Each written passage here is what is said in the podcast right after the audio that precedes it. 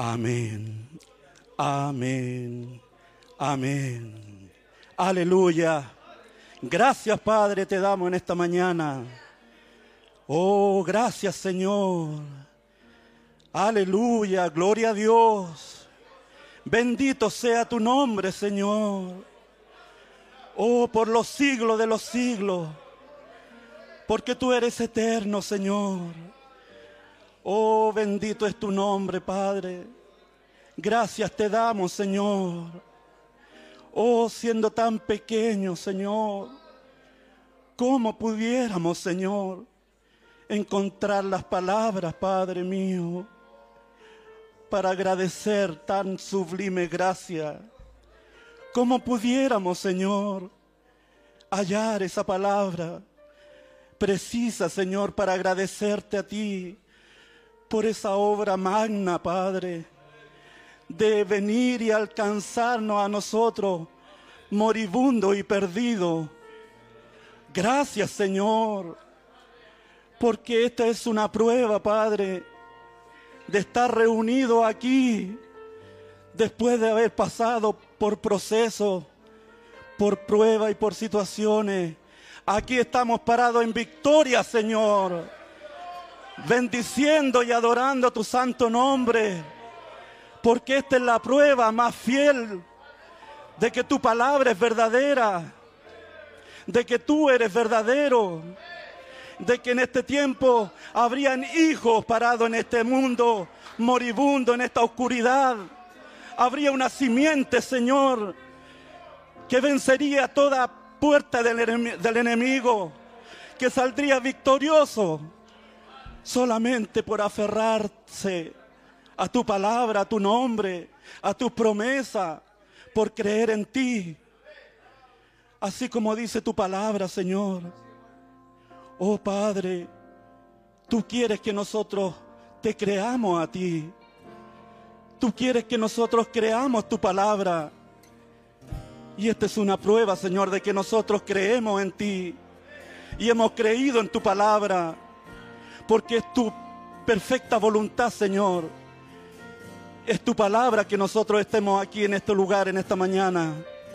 Gracias, Padre mío. Y bendito sea tu nombre para siempre. Y después de esto derramaré mi espíritu sobre toda carne. Y profetizarán vuestros hijos y vuestras hijas. Y vuestros ancianos soñarán sueños y vuestros jóvenes verán visiones. Y también sobre los siervos y sobre las siervas derramaré mi espíritu en aquellos días y daré prodigio en el cielo y en la tierra, sangre y fuego y columnas de humo. El sol se convertirá en tiniebla y la luna en sangre antes que venga el día grande y espantoso de Jehová.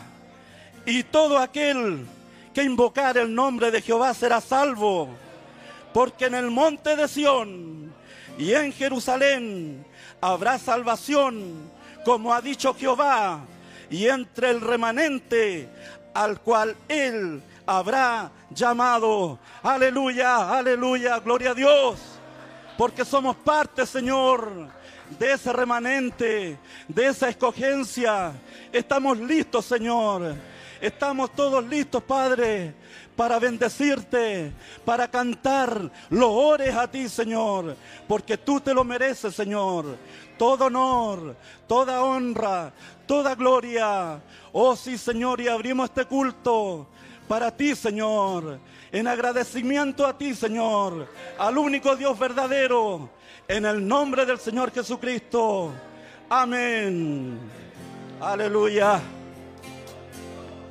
Hay una luz que me alumbra al caminar y me doy cuenta que estoy en una ciudad. Parece un sueño y no quiero despertar porque todo es tan real.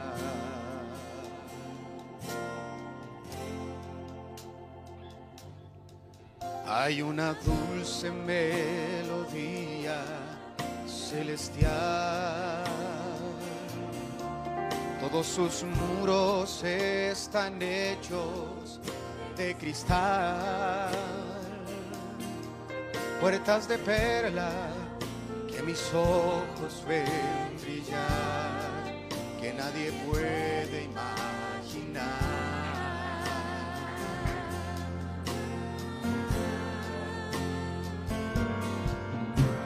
Y veo que del trono nace un río y el árbol de vida junto a él. Y miles de hermanos me rodean, oh miles, y son los mismos rostros que hoy veo yo aquí. Ángeles que veo por millares, adorando al Cordero, digno de ser. Veo que del trono nace un río y veo que del trono nace un río. Hoy ese árbol de vida y el árbol de vida junto a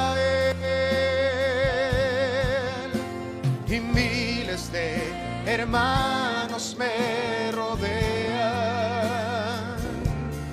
y son los mismos rostros que veo yo aquí, oh ángeles que veo por millares, ángeles que veo por millares, adorando al Cordero, digno de ser alabado por los siglos. Sí, amén.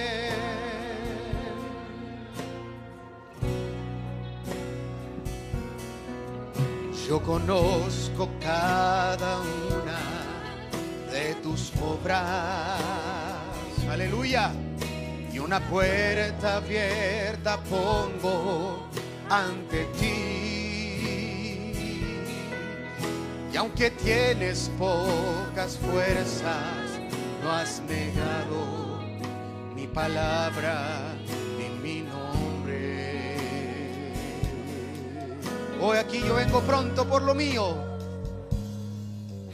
He aquí yo vengo pronto por lo mío. Oh hermano, retén, retén. Pues retén lo que te he dado hasta aquí. Y no desprecies las promesas que te he dado. Sigue fiel en pos de mí. ¿Alguien quiere ser fiel al Señor? Sí, Señor. Veo que del trono nace un río. Y yo veo que del trono nace un río y el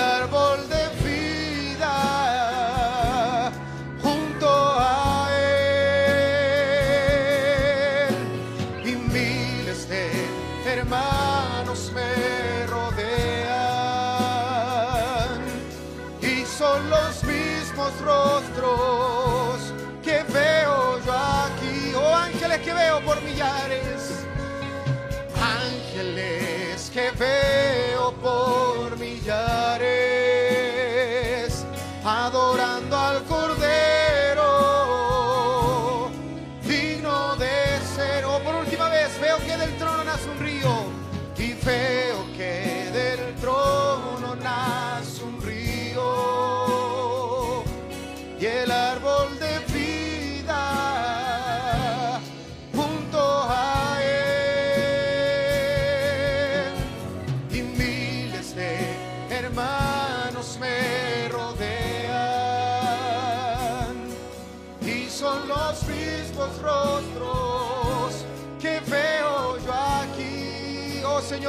esos ángeles y ángeles que veo por millares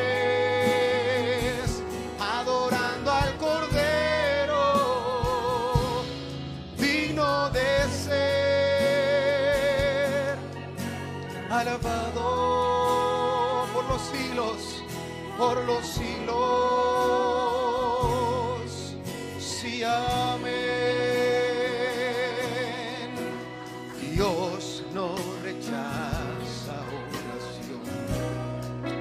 Porque oración es alimento. Nunca vi un justo, nunca vi un justo sin respuesta. ¿Hay algún testigo? Que da el sufrimiento. Solo basta, basta solamente lo que Dios irá a hacer.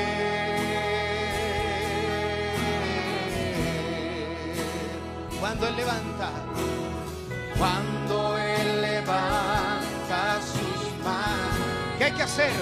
Es hora de vencer. Oh, alaba,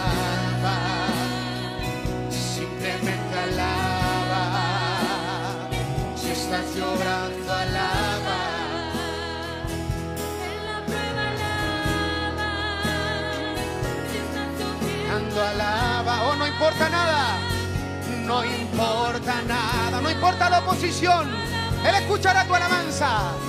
Aleluya, sí Señor. Dios, Dios va al frente, abriendo caminos, cortando cadenas, sacando espinas manda a sus ángeles contigo a luchar. Él abre puertas, nadie puede cerrar. Él trabaja. Oh Señor, yo confío en ti, Padre. De noche y de día, Señor. Oh, levanta tus manos, tu victoria. Oh, hoy llegó tu victoria. Comienza a cantar y alaba a Dios.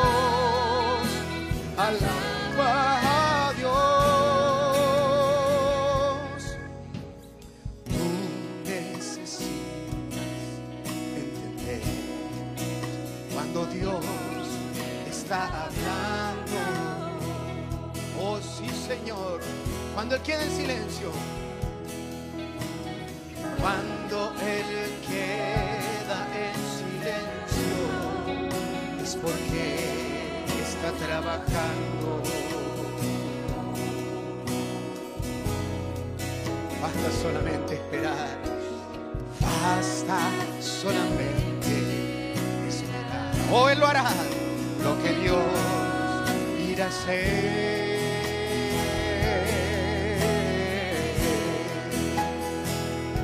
Oh, ¿cuándo? Cuando, oh, Él en esa cruz levantó esas manos. En esa cruz nos dio victoria.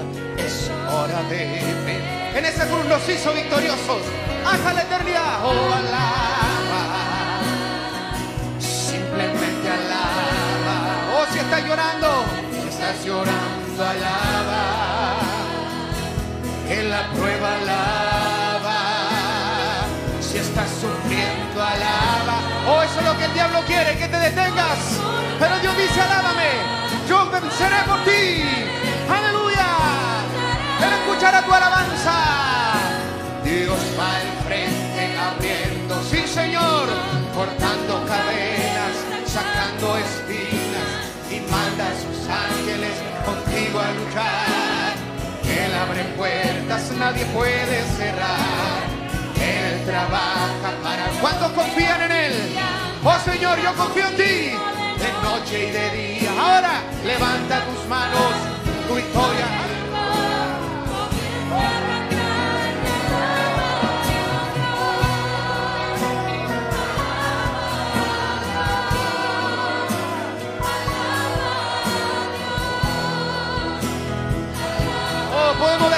Música.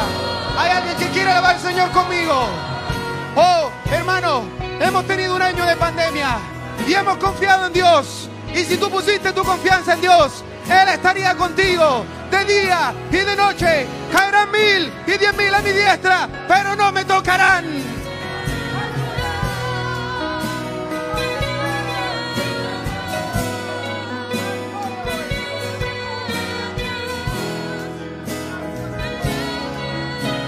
Alaba a Dios por última vez. Alaba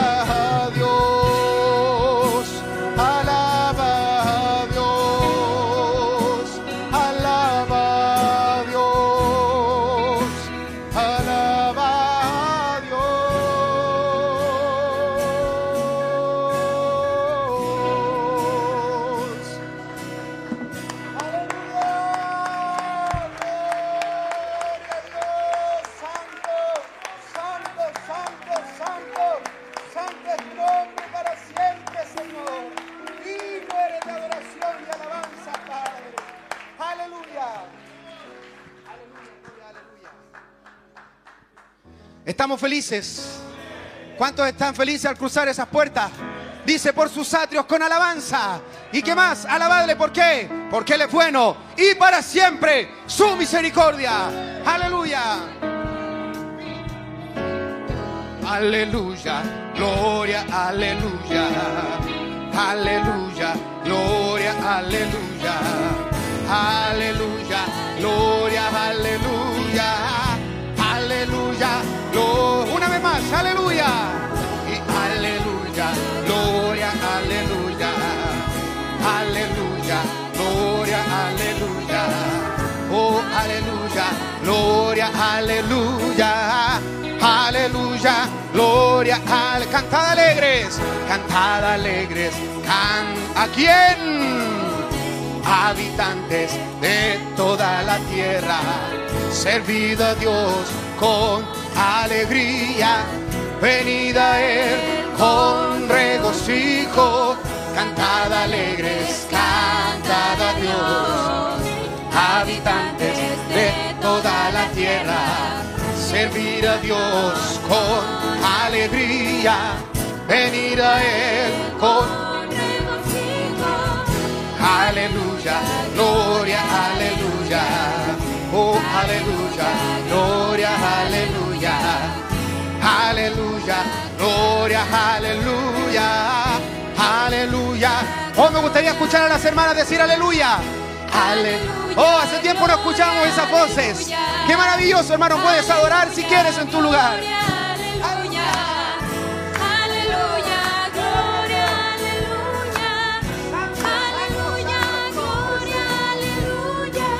Reconocer que Jehová es Dios. Él nos hizo y no nosotros mismos. Pueblo, pueblo suyo, suyo somos. Y ovejas de su prado. Reconocer que Jehová es Dios. Él nos hizo y no nosotros mismos. Pueblo suyo. Hay alguien que es de nuestro Señor Jesucristo. Hoy ovejas y ovejas de su prado. Sí. Aleluya.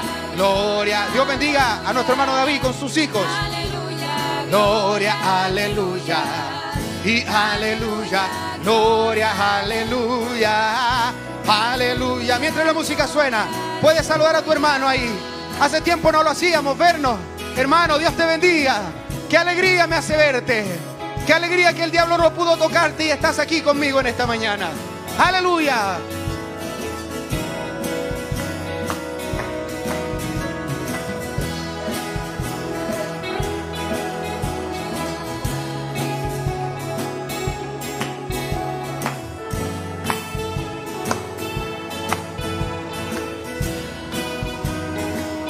O cruzar sus puertas con acción, cruzar sus puertas con... Hay alguien con acción de gracias, aleluya.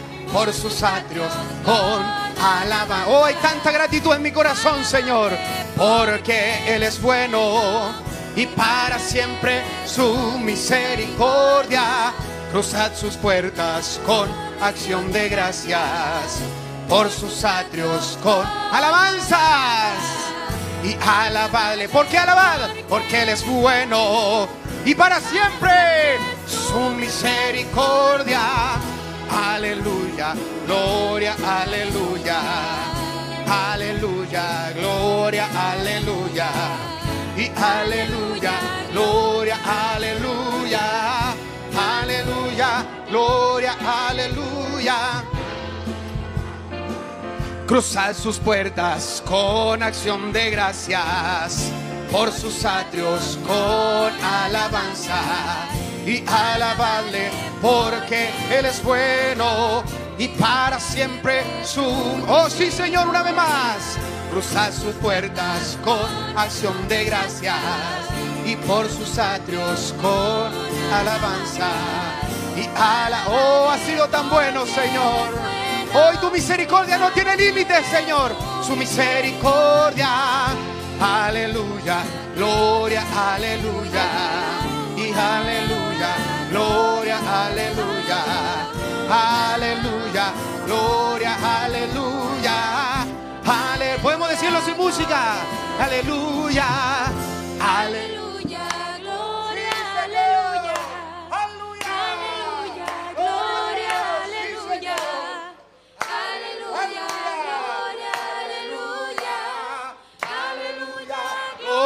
Sí Señor, por última vez. Aleluya, gloria, aleluya. Aleluya, gloria, aleluya. Aleluya, gloria, aleluya. Aleluya, gloria, aleluya. Gloria a Dios, aleluya. ¿Alguien quiere gritar un aleluya? ¿Alguien quiere gritar gloria a Dios? Son gritos de victoria. Si estás aquí, es victoria. Aleluya. Gloria a Dios. Pueden tomar su asiento, hermanos. Dios les bendiga. Damos gracias acá a nuestro hermano David que tiene una oportunidad porque Dios dijo, nadie comparecerá ante mí vacío. Aleluya. Amén, Así que amén. aquí Dios bendiga a la familia Fernández. Amén. Amén. Amén. Amén. Amén. Amén. Se prepara, disculpe, la- también Amén. nuestra hermana Catalina, después de esta oportunidad que ella también tiene un testimonio. Así que, Amén. Amén. Amén. Amén. Gloria a Dios.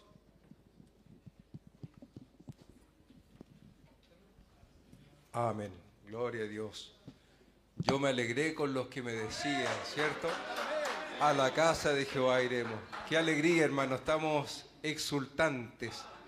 Exultantes más que felices, hermano. Así que estamos tan agradecidos esta mañana con el Señor, ¿cierto? Una alegría reencontrarnos después de un año, Señor. Estamos aquí en su presencia, hay un ambiente maravilloso. Feliz. Quiero saludarlo eh, y pensaba con qué palabra saludarlo y, y me acordé que había marcado este mensaje que está estudiando y qué mejor que, que este saludo, hermano, de testimonio. Señor, tú eres nuestro refugio y fortaleza. Tú eres todo lo que tenemos y te doy gracias, Señor, por ser parte de esta gran economía tuya.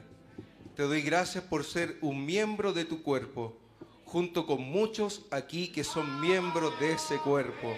¿Cuántos dicen amén? Muchos por todo el mundo en diferentes iglesias. Así que los hermanos allá que nos están eh, escuchando, ¿cierto? También pueden decir amén. Muchos por todo el mundo en diferentes iglesias que son miembros de ese cuerpo místico de Cristo. cada vez que miramos lo vemos a Él. Lo vemos cuando los pájaros cantan. Lo vemos cuando el sol sale o cuando se pone. Lo oímos en los cantos, ¿cierto? Lo observamos en su pueblo. Lo vemos vindicando su palabra.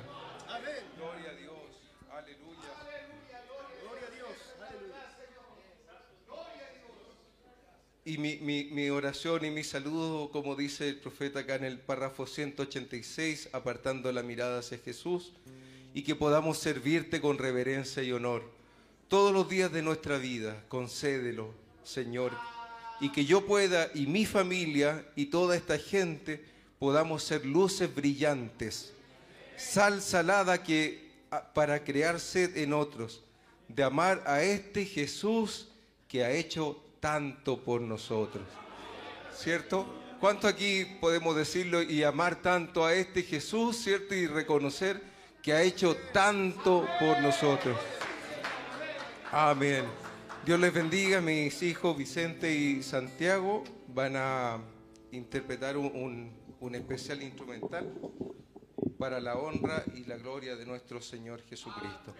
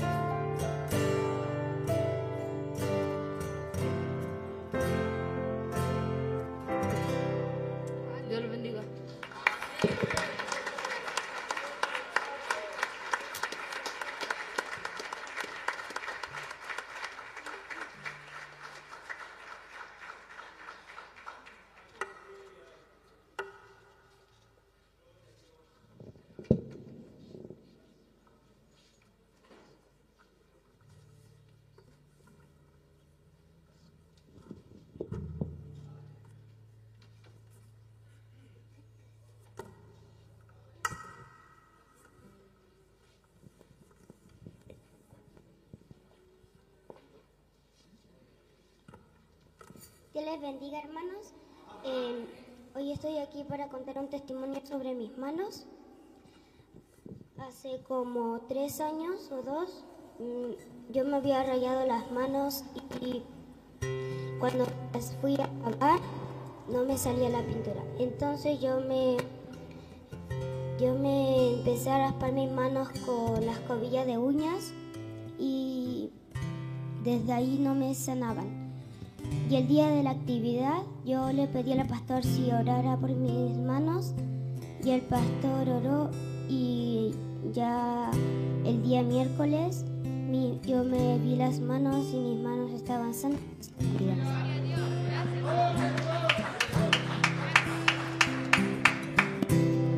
Y ahora quiero cantar una alabanza que el Señor me dio cuando mi papá estaba hospitalizado.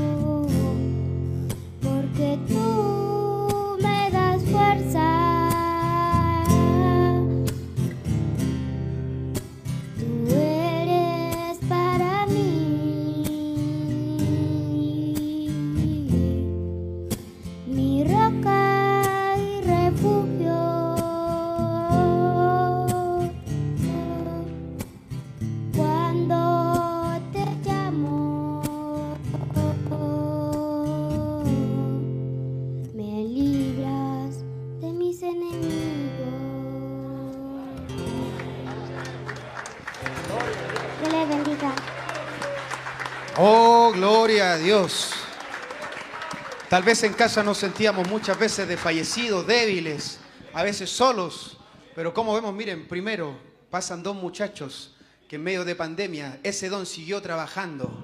Dios siguió proveyendo su presencia en cada altar familiar. Y vimos ese tremendo especial. Dios les bendiga, Santiago, Vicente. Hermoso, que Dios les ayude y sigan adelante con eso. Y qué tremendo testimonio, algo tan sencillo, una actividad de niños. Dios ora por esa pequeña, Dios le da sanidad al otro día. ¿Cómo no vamos a estar felices y agradecidos? ¿Alguien quiere cantar conmigo la gloria y quiere decir la victoria? Amén, que Jesús es vencedor y Él es nuestro Señor. Quiero cantar la gloria y decir la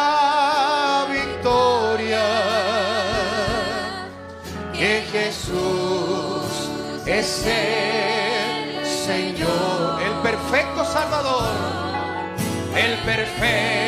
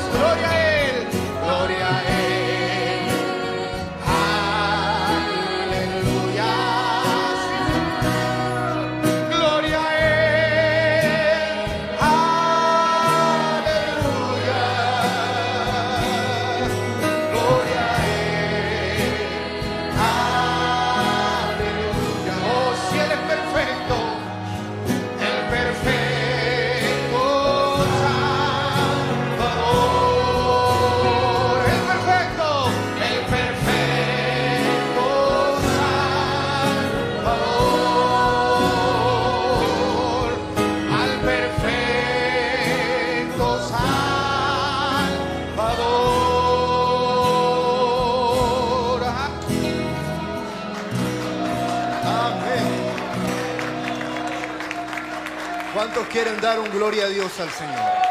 Uno que salga desde el fondo del corazón.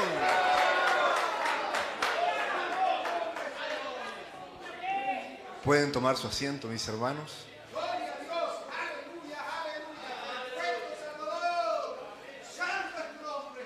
A la verdad que es tremendo, tremendo el poder estar nuevamente, una vez más, compartiendo de este hermoso compañerismo entre los santos.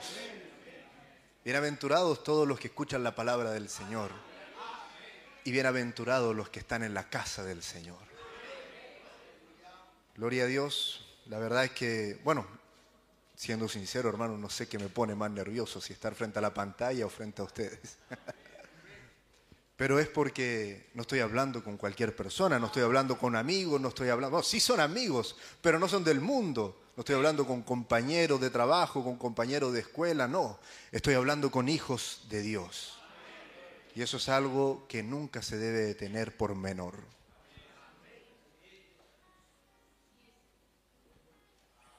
Me gozaba mucho escuchando el especial instrumental de nuestros hermanos, porque Dios que rico en misericordia a nuestro hermano y amigo David Fernández, a la verdad nunca lo he escuchado ayuntarle a una nota, pero él derramó dones de música sobre sus hijos. Y esa es la gracia del Señor, porque él tuvo su llamado, Jesucristo lo llamó, lo rescató del mundo y lo trajo. Y a sus hijos les dio un ancla diferente. También lo mismo con nuestro hermano Andrés, nuestro hermano Andrés Fernández. Mire, tremendo testimonio de sanidad de nuestra hermana Catalina. ¿Por qué? Porque la fe de un niño a veces es tan grande, mucho más grande que la de nosotros. Y a veces los tenemos por, ah, son niños pequeños. ¿Qué van a saber ellos? bueno, ciertamente quizás no sabes tanto como tú o como yo, pero su fe es mucho más grande, mucho mayor. A mí me gusta mucho hincarme a orar junto a un niño, junto a mi hijo, porque quizás él no entiende, pero cuando yo le digo que estamos hablando a nuestro Creador, eso lo tiene él por seguro, por una certeza, a su corta edad. Esa es la fe de un niño.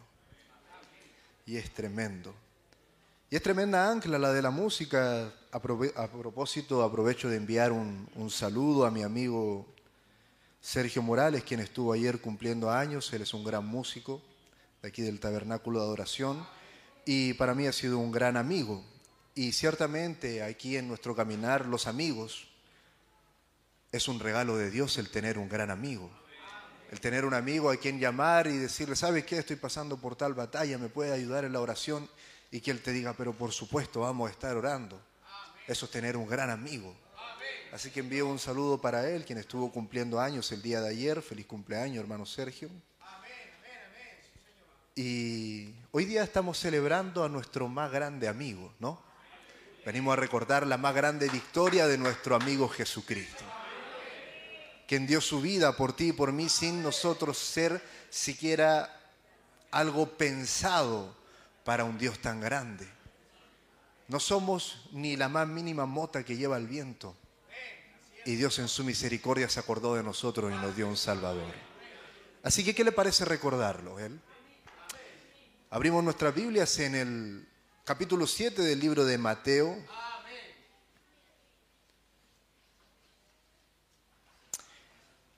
El hermano Branham dice en el saludo de el mensaje estrecha en la puerta, dice que él siempre se goza al regresar al tabernáculo, ¿no? a, su, a su tabernáculo, su pequeño lugar.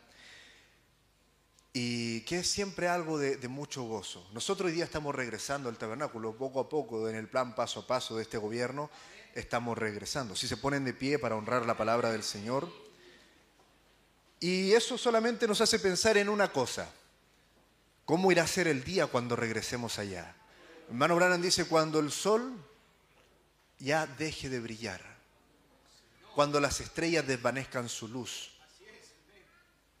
¿Por qué? Porque los hijos de Dios estarán brillando en la eternidad. Y la creación estará descansando en ello. Y nosotros estaremos alabando al Señor. Con tal gozo, hermano, si es gozoso el estar aquí, si nos gozamos con los especiales, con los testimonios, ¿cuánto más será el día en que crucemos las puertas de la eternidad y tengamos al diablo por estrado? Él no estará frente a nosotros intimidándonos como nuestro enemigo.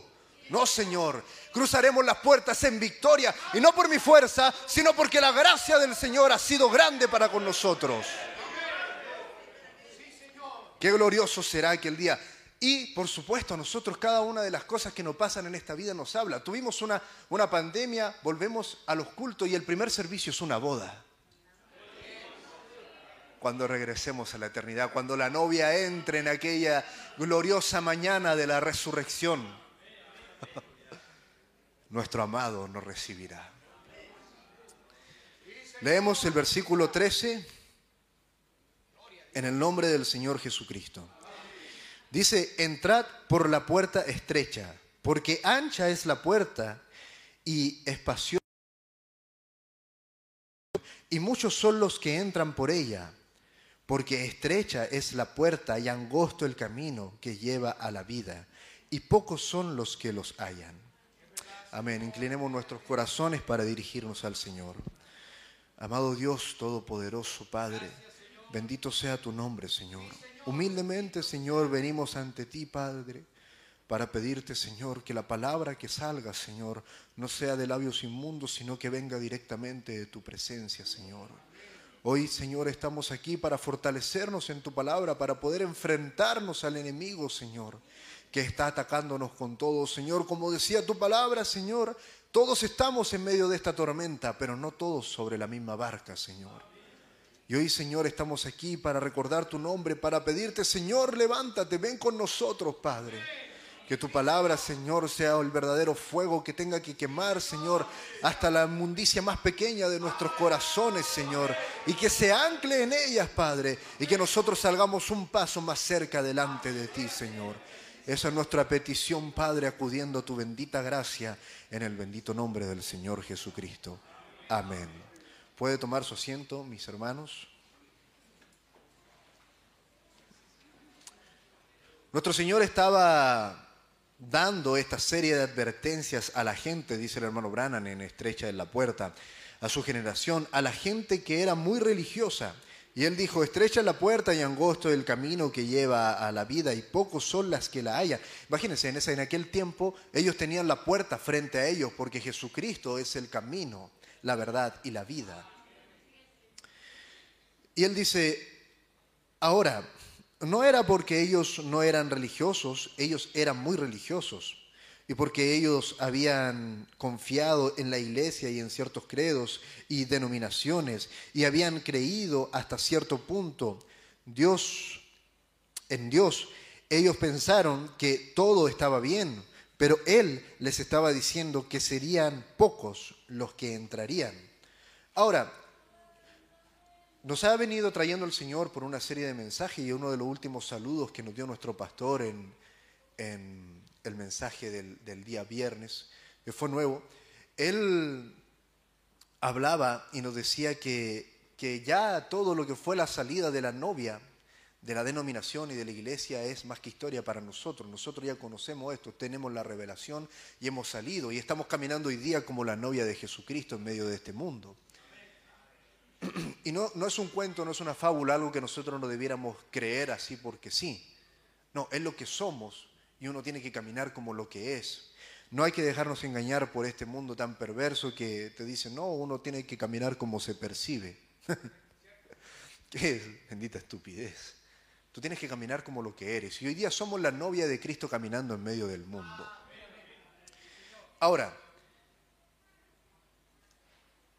¿cuántos estuvieron, recuerdan lo que se conversó en la asamblea que tuvimos con nuestro pastor? Fue tremenda. Ahí se mostró algo que es a la verdad de las cosas tenebroso y tétrico. Ver a un enemigo dando, tirando todo su arsenal contra nosotros. Si alguno de ustedes conoce algo acerca de la Segunda Guerra Mundial, del tiempo de la Segunda Guerra Mundial, sabe que del año 1944 en adelante hasta el 45 es cuando comienza la caída total de todo lo que vendría a ser el imperio alemán, comandado por Hitler, el imperio nazi, ¿no? Cuando uno se adentra un poco en lo que es esa historia, ahí hay muchas cosas que son increíbles. Estamos viendo ahí uno de los segundos ayes de la tierra y también lo que va a ser el, el, el puntapié inicial de que los judíos comiencen a regresar a su tierra. Y lo sabemos nosotros por la revelación del séptimo sello, que va a ser en aquel tiempo cuando cuando ya está, que ya está pasando, que ya está ocurriendo ahora y que ya ocurrió en aquel lugar, cuando la higuera comienza a reverdecer, cuando Israel comienza a resurgir, que el tiempo final ya está a la mano, ya estamos ahí, ya estamos en el tiempo final, ¿no? Pero yéndonos a la parte histórica, hay algo que me gustaría apreciar o que ustedes apreciaran junto conmigo, que es que durante ese tiempo, cuando Hitler comienza a ser acorralado, es cuando la, las defensas nazis comienzan a ser mucho más aguerridas y Hitler comienza a lanzar todo su arsenal y él empieza a reclutar niños para que defiendan lo poco que le quedaba a él. Va a ser uno de los momentos más críticos de la historia, puesto que a los ejércitos de la alianza que comenzaban a avanzar, los aliados que comenzaban a avanzar por aquel imperio, les costaba mucho más cada vez que se iban acercando al centro de este. Cada vez que iban más cerca de Berlín, cada batalla se volvía más, eh, ¿cuál sería la palabra? Cruenta. Cada vez se volvía más cruenta, más encarnizada, más sangrienta. Recuerdo, por ejemplo, la batalla de Caen, cuando los ingleses entran en Caen, Una de las frases que hay ahí es que estos enemigos salen hasta de los escombros. La ciudad estaba bombardeada, hecha a pedazos, pero aún así seguían saliendo como ratones de los escombros, no sabían cómo y no se rendían. Estaban perdidos y no se rendían. Estaban dando lo último de sí y eso último de sí era más violento y más agresivo que aquello que habían peleado antes. Cuando peleaban antes peleaban con total seguridad. Y así está el diablo hoy en día.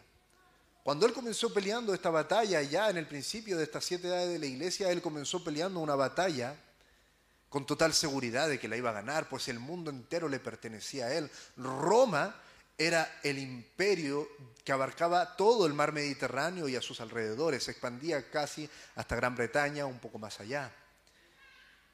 Y luego viene el, oscurantismo y el diablo daba todo esto por vencido. Pero de repente se va a levantar algo y va a comenzar a avanzar la palabra del Señor y a restaurar lo que va a ser el árbol novia del Señor. Y hoy día estamos viviendo la etapa final. Nos estamos enfrentando a la etapa final, a la parte final de este diablo que está malherido. ¿Y qué es lo que hace él? Lanza amenazas. Estrecha es la puerta. Dice, entrad por la puerta estrecha, porque ancha es la puerta y espacioso el camino que lleva a la perdición. Hoy día debemos voltear nuestra vista y mirar nuevamente a Jesucristo. El diablo, la puerta siempre ha sido igualmente estrecha, pero se producen efectos visuales. Hoy día todos tenemos y todos conocemos acerca de las redes sociales y muchas veces aparecen ahí cosas que te muestran acerca de estos efectos y engaños de la vista. ¿no? Si tú colocas en una posición vertical ciertos objetos que son del mismo tamaño, tú los puedes ver así como, como que uno es más grande que el otro y uno es más pequeño, pero son del mismo tamaño. De la misma manera, Satanás ha planeado todo un engaño para este tiempo, porque la puerta del Señor sigue siendo igualmente estrecha. La batalla que usted le toca pelear, si bien más cruenta, pero es más cruenta por el engaño de Satanás, no porque sus hermanos atrás no hayan tenido que pelear por el mismo Señor. Hoy día la puerta de Satanás está alumbrada como Las Vegas. ¿Cuántos han visto algún video, algo acerca de Las Vegas, llena de luces, llena de flechas, cosas que te engatusan la mente? De la misma manera, la puerta de Satanás está alumbrándose. El diablo está lanzando todo contra ti para que te pierdas del camino correcto, que es el camino de Jesucristo. Hoy día todo se está lanzando contra ti. Y cuando ve que tu fe ya ha avanzado, se ha posicionado y está fuerte, ¿qué hace él? Amenaza a tus hijos. Amenaza a tus hijos. Y a veces nos descuidamos tanto de ello. Yo me acuerdo cuando yo era pequeño, por ejemplo, cada programa infantil, cada dibujo, caricatura animada, antes de que, de que la viéramos, eh, mi papá hacía prácticamente toda una investigación acerca de ella. Todo. Y hoy día a veces uno mira al mundo y ve a niños cantando, por ejemplo, la canción de una película llamada Frozen, sin saber que aquella canción es el himno del mundo homosexual. Libre soy. Y es porque no prestamos total atención, porque estamos tan nosotros, tan concentrados en mirar las luces del mundo, que ya le estamos perdiendo aquel miedo que le deberíamos tener. Porque el mundo, hermano, es nuestro enemigo, Él está viniendo contra nosotros. Y a veces nosotros descuidamos tanto aquello que más deberíamos proteger. Ancha es la puerta y espacioso el camino que lleva a la perdición, es muy fácil de seguir. Hoy día el diablo te la está mostrando de tal manera que tú ni siquiera sabes quizás por dónde estás caminando. ¿Y qué es lo que estamos haciendo aquí? ¿Para qué estamos el día de hoy aquí en el tabernáculo de adoración? ¿Para qué nos levantamos y nos congregamos el día domingo? Precisamente para encontrar la puerta del Señor, para no perdernos por el camino de la perdición. Y es lo que vamos a hacer hoy día. Voltear la mirada y recordar a Jesús. Voltear la mirada a Cristo, a nuestro Salvador, aquel que es el camino, la vida y la verdad. Así que hermanos, pensando en esto, un resumen de la edad de la iglesia dice, yo sinceramente creo que el Espíritu de Dios nos ha estado hablando. Amén. No solamente enseñándonos las verdades de las edades, sino también obrando fielmente en los corazones de los individuos para que ellos se rindan a Él. Esa es la razón de predicar y enseñar, porque es el predicar y el enseñar la palabra que las ovejas oyen la voz de Dios y le siguen. Así que preparando nuestros corazones para recibir la palabra del Señor que nos traerá nuestro pastor, ¿qué tal si recordamos el por qué estamos aquí? ¿Qué tal si recordamos que el camino donde nosotros debemos caminar es un camino angosto? Y que el diablo al que estamos enfrentando es un diablo acorralado, un diablo que sabe que perdió, pero que él tirará todo su arsenal. Él no se rendirá, él no se va a rendir. Él no va, a levantar una bandera blanca y decir, me rindo, Señor, yo ya sé que perdí. No, Él te va a atacar, Él te va a intentar engañar. Tienes que estar preparado para derrotarlo. Si tú quieres cruzar las puertas de la eternidad en victoria, este es el momento. Hoy día es el momento y el lugar de entregar tu corazón y volver tu mirada a Jesús. Que Dios te bendiga, novia del Señor. Estas han sido las palabras de introducción para recibir a nuestro pastor y el mensaje que Dios tiene para nosotros el día de hoy. No le pierdas la atención, recuerda que estrecha es la puerta. Nuestro Jesucristo nos está llamando. Pocos entrarán en ella. Yo quiero ser uno de ellos.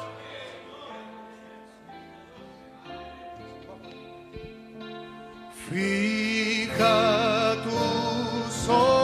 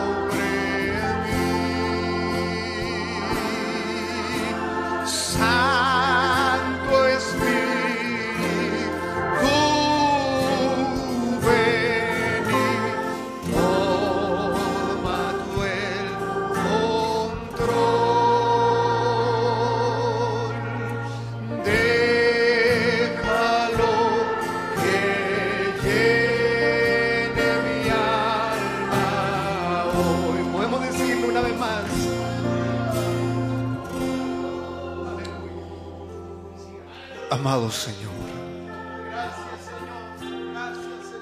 Oh Padre. ¿Cuántos vienen, Señor, hoy día ante ti, Señor? Mordidos por esos diablos, Padre. Y a veces, Señor, vemos un camino, Señor, que no tiene final para nuestra vida. Que su final es perdición, Señor. Pero nos aquí, Señor, por tu gracia. Permítenos, Señor, tocar tu mano, Señor. Levantarnos con tu amor, Señor. Padre, es lo que estamos haciendo aquí, Señor, clamando por ti, por tu palabra, Señor. Por algo que nos llene, Señor, este mundo tan pecaminoso, Señor, tan lleno de humo, fábulas, mentiras, Señor.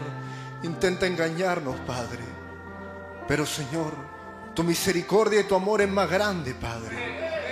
Señor, que nuestros corazones, Señor, estén dispuestos a recibir tu palabra, Señor. Que ningún diablo se atraviese, Señor. Satanás, si tú quieres entrar a este culto, si nos quieres quitar, Padre, parte de la bendición, te echamos fuera en el nombre del Señor Jesucristo. Oh Señor. Por tu palabra, Padre, por tu palabra hemos echado fuera demonios, Señor, y por tu palabra tendremos victoria el día de hoy, Señor. No habrá nada, Señor, que nos pueda quitar la bendición que tú tienes para nosotros, Señor. Porque nuestros corazones están unidos en fe, Señor. En fe para resistir a Satanás y para recibir tu Espíritu Santo, Señor. Mientras te alabamos, Señor, mientras bendecimos tu nombre, mientras entonamos estos cánticos, esta alabanza, Señor, descienda a nuestros corazones, Padre, y prepáranos, Señor, para oír del cielo, porque lo pedimos en el nombre del Señor Jesucristo. Amén. Deja que el rocío divino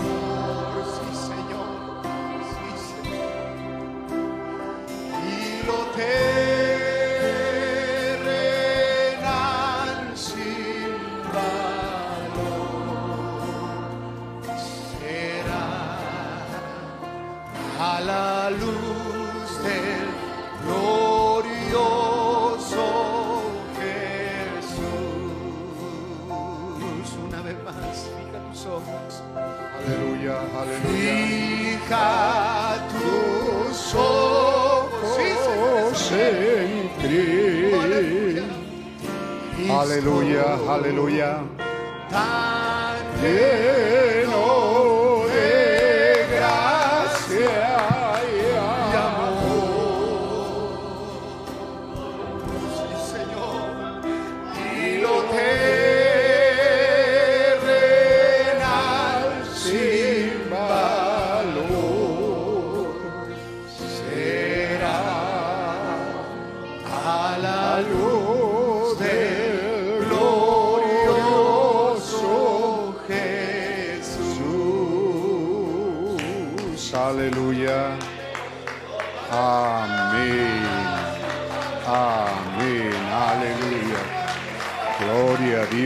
Amén.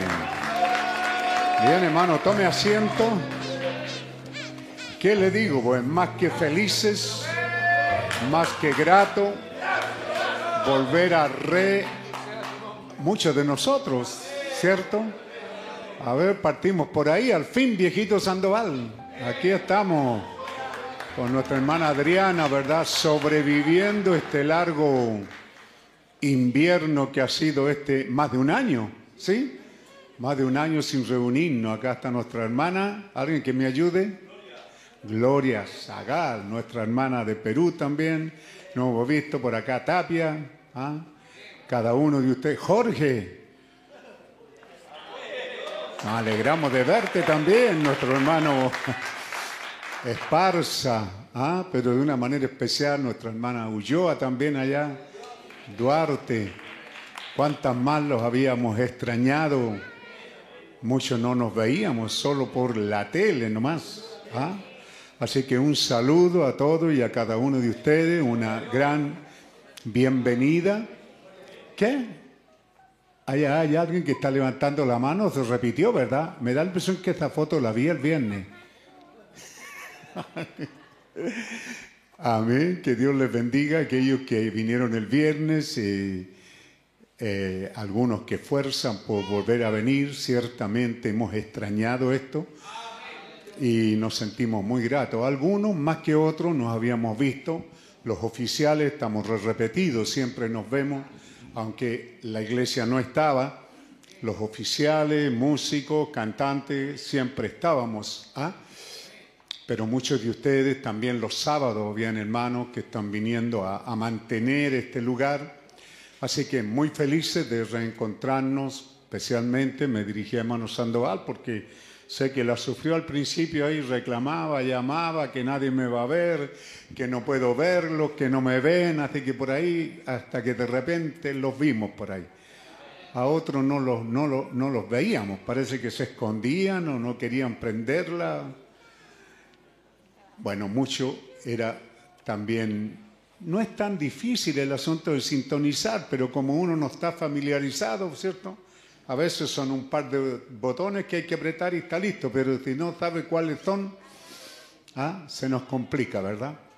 Muy felices, hermanos, de estar aquí en un tiempo muy especial que nos ha tocado vivir. Eh, cierto es que nos familiarizamos con el mensaje,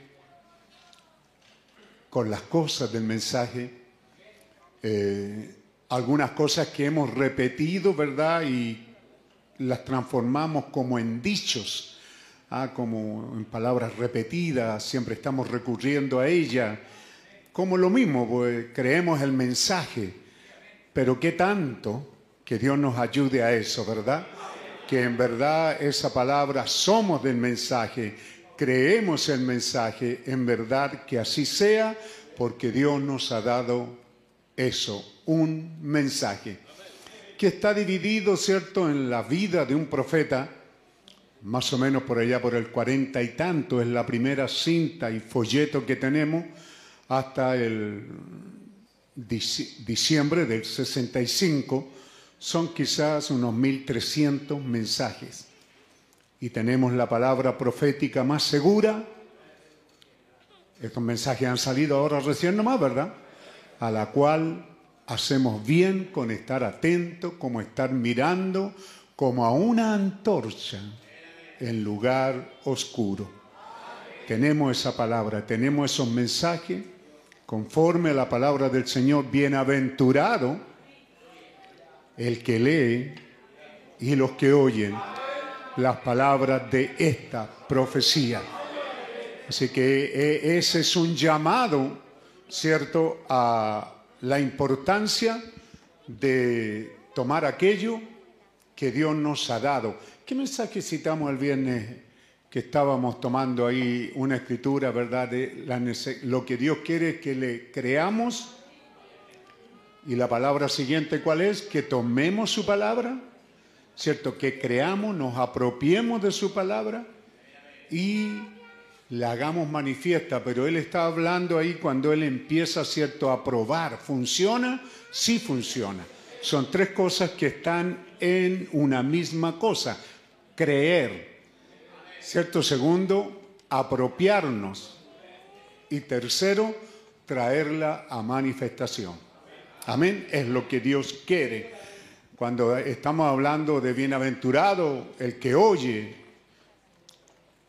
el que lee, los que oyen la palabra de esta profecía. Somos dichosos, somos felices, somos bienaventurados cuando podemos hacerlo y estar atentos. Ese es el mensaje, ¿correcto? Así que hemos aprendido con estatura de mira, ¿cierto? En este día, que ya no hay razón de, ya sea criticar, ya sea pelear, ya sea exigir al ministro, al, evangelista, que le traiga un mensaje, ¿por qué no predica esto? ¿Y por qué no predica esto otro? No, usted lo tiene. Léalo y óigalo. Pero venimos aquí a la mesa del Señor y especialmente nosotros, después de algunos, después de tanto tiempo, volver a reencontrarnos. Y qué bueno es cierto que al ir a una fiesta, y esto es una fiesta, estos días cantábamos ese cántico, ven- venir todos a la mesa del Señor, y la mesa de los que sirven nosotros, eh, cuando éramos un poquito más pobres, allá atrás, ¿cierto? Y nos juntábamos a fin de año, aquí allá donde el hermano Albónico, en la parcela, en el sitio, en el terreno de él. Y muchas veces llevaba un pedazo de carne, a, asar un pedazo de carne, era una cosa tremenda, pero el pedazo de carne no era, era, era, era chileno, era un pedacito de carne nomás. Entonces ahí teníamos, en el caso de mi esposa, ¿verdad?, haciendo una tremenda palangana paila de ensalada de papa con mayo, porque le ponían hartas papas con mayo y un pedacito de carne y quedábamos felices porque habíamos comido asado.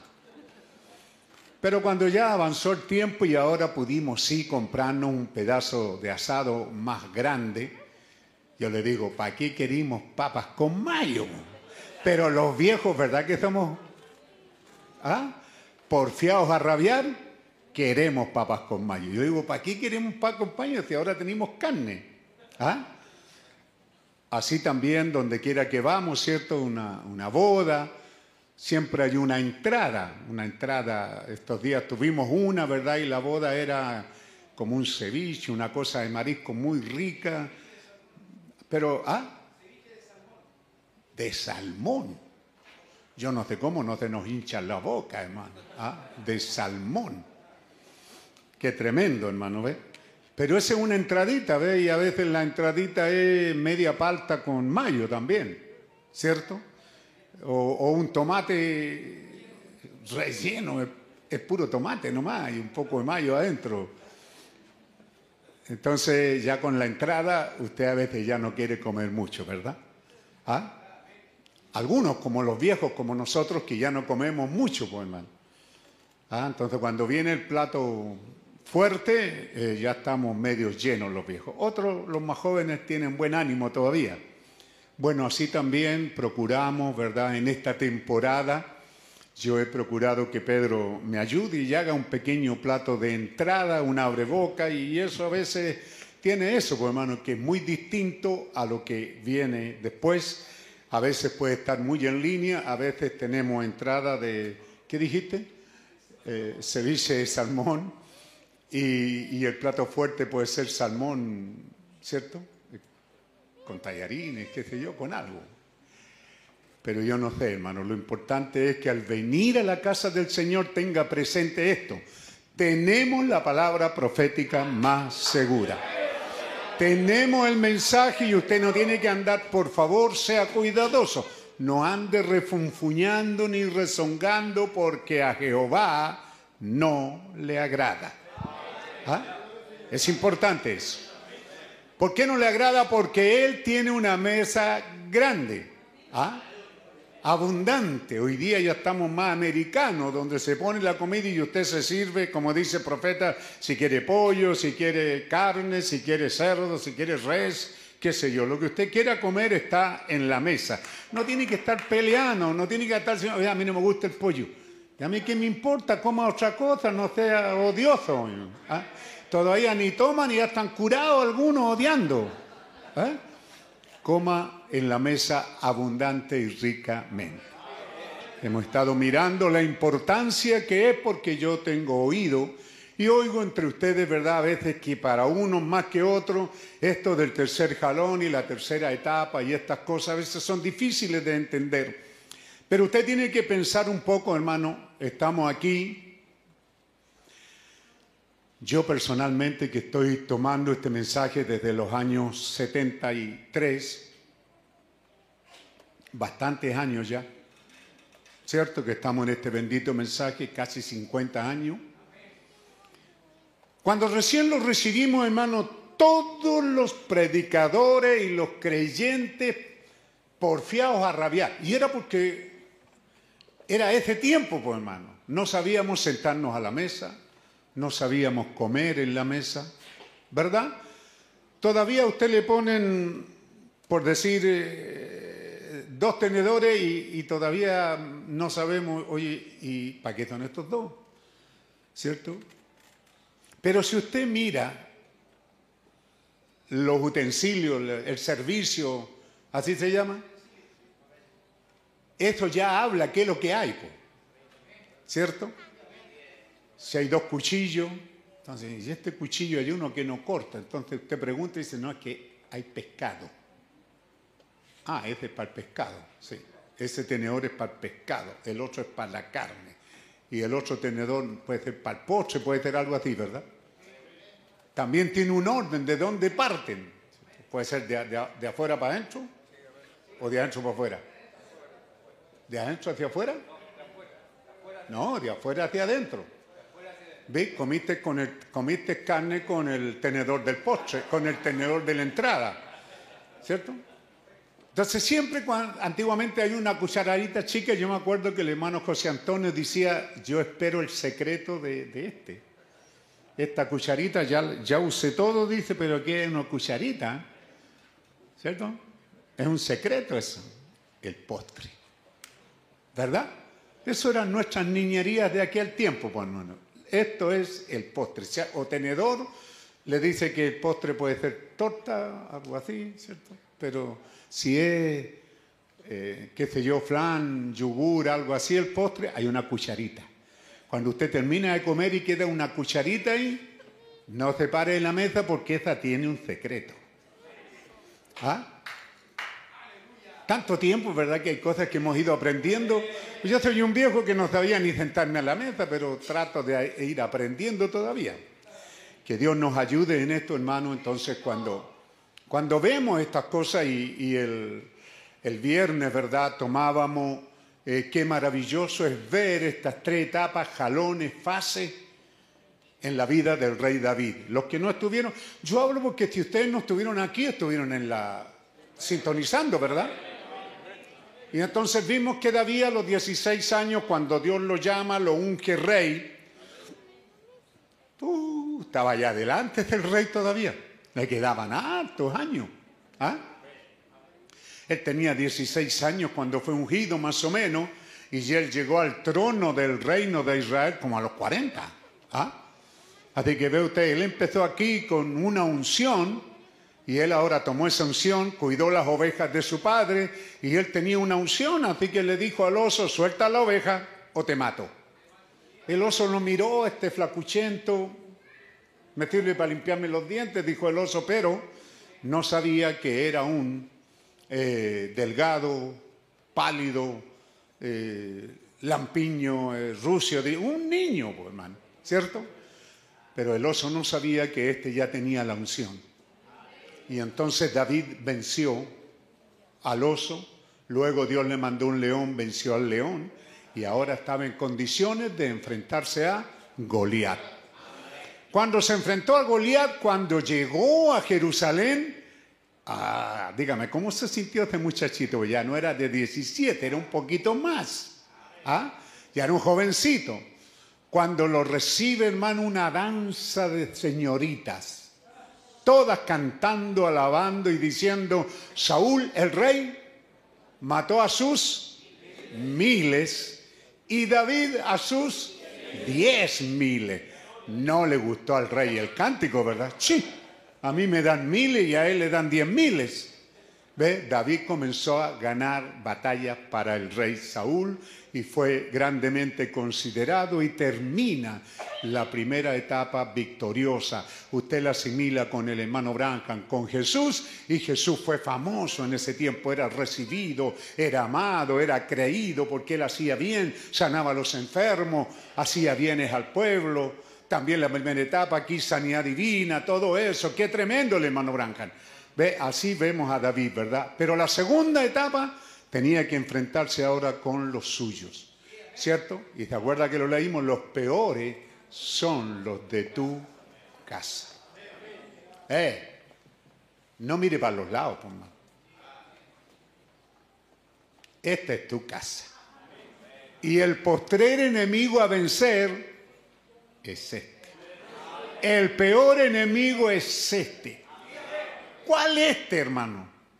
Este que tiene cuatro caracteres, ¿cierto? Por un lado, Peralta Martínez, dos genéticas. Por otro lado, Duartes eh, Videla. Uno era terrible y el otro era más pasivo. Por ahí hasta el día de hoy están peleando los dos. Y eso yo lo heredé. Y no hay castigo que el papá puede hacer para sacar el carácter de un hombre. El único que puede hacer eso es Dios. Por eso que el profeta dice, el último enemigo a vencer es este aniñadito. Pero como estamos traduciendo, no sé qué palabra usamos ahí. bueno, esperamos que el- el inglés ahí lo saque, ¿verdad? Que se cree muy tremendo, muy poderoso, ah, intocable. ah. Ese es el último. Esperamos que lo estemos venciendo. ¿Cierto? Y luego entonces, ¿qué es lo que tenemos en la siguiente fase? La tercera es David reinando en el trono. ¿Correcto? Tres fases. Cuando nosotros nos permitimos mirar, dice, por ejemplo, en Noé, una partecita, ya vamos a leer la escritura, ya en Noé tenemos la primera fase, ¿cierto? Noé siendo llamado a construir un arca. No molesta a nadie. Él comenzó a juntar madera, cortar árboles. En este tiempo no habían los materiales de ahora. Imagínese usted con poleas, con polines de madera, acarreando esos troncos, cortándolo. Eso lo llevó años en la primera etapa que era construir el arca. ¿Cierto? Cuando ya la estaba terminando, ya el pueblo comenzó a cambiar. Ya primero se reían de él, ¿qué está haciendo? Pero ahora comenzaron a mofarse.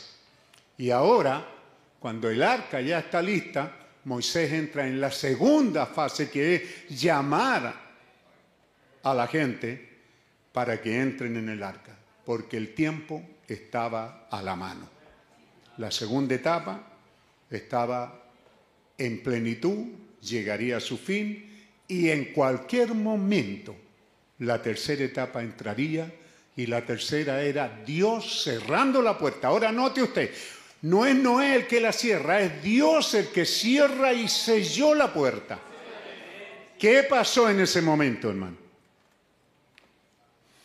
Los escogidos, los elegidos de Dios, quedaron sellados adentro. Y los incrédulos, los que rechazaron, quedaron sellados afuera. Se fija ahora que en los días de Noé la tercera etapa nos muestra algo más fuerte. Y eso es una de las primeras veces que tenemos estas tres etapas en acción, para que usted vea que este plan divino del cual usted es parte hoy día no es algo nuevo, es algo que viene en la Biblia, pero permaneció sellado por siglos y edades hasta este tiempo del fin. Cuando hoy día usted está aquí escuchando esto, cuando su pastor está hablando de esto, es porque los sellos fueron abiertos y el séptimo sello ha sido revelado a nuestras vidas. ¿Y de qué estamos hablando entonces? Del séptimo sello, porque el séptimo sello nos ha dado acceso a estas cosas de las cuales el mundo no tiene la más remota idea. Esto es hablando entre sabios, entre elegidos de Dios. Entonces, cuando estamos hablando de estas etapas, note usted, Noé construyendo el arca, primera etapa. Segunda etapa, Noé llamando, pero nadie viniendo. Y aún cuando él llamó, no vino gente, pero vinieron animales y la puerta estaba abierta. Cuando los animales entraron, cualquier familia, cualquier hombre, cualquier mujer, cualquier niño podía entrar porque la puerta estaba abierta. Pero en ese tiempo se dedicaron a reírse y a decir que eso no era posible, que fuera la hermana Nona. También nos alegramos de verla, ¿verdad? La extrañamos mucho, hermana. Dios le bendiga. ¿Ah? Entonces, mi precioso hermano, ve usted, eso era la segunda etapa, Dios llamando cualquiera. Hermano, solo por favor dramatícelo, cualquiera. ¿Qué había que hacer para hacer salvo, hermano? Entrar. ¿Ah? Nada más, entrar. ¿Ah? ¿Cuál era el requisito? Cualquiera. Era la bendita gracia de Dios siendo extendida al pueblo. Pero cuando la tercera etapa vino y la puerta se cerró y Dios la selló, ahora los que estaban adentro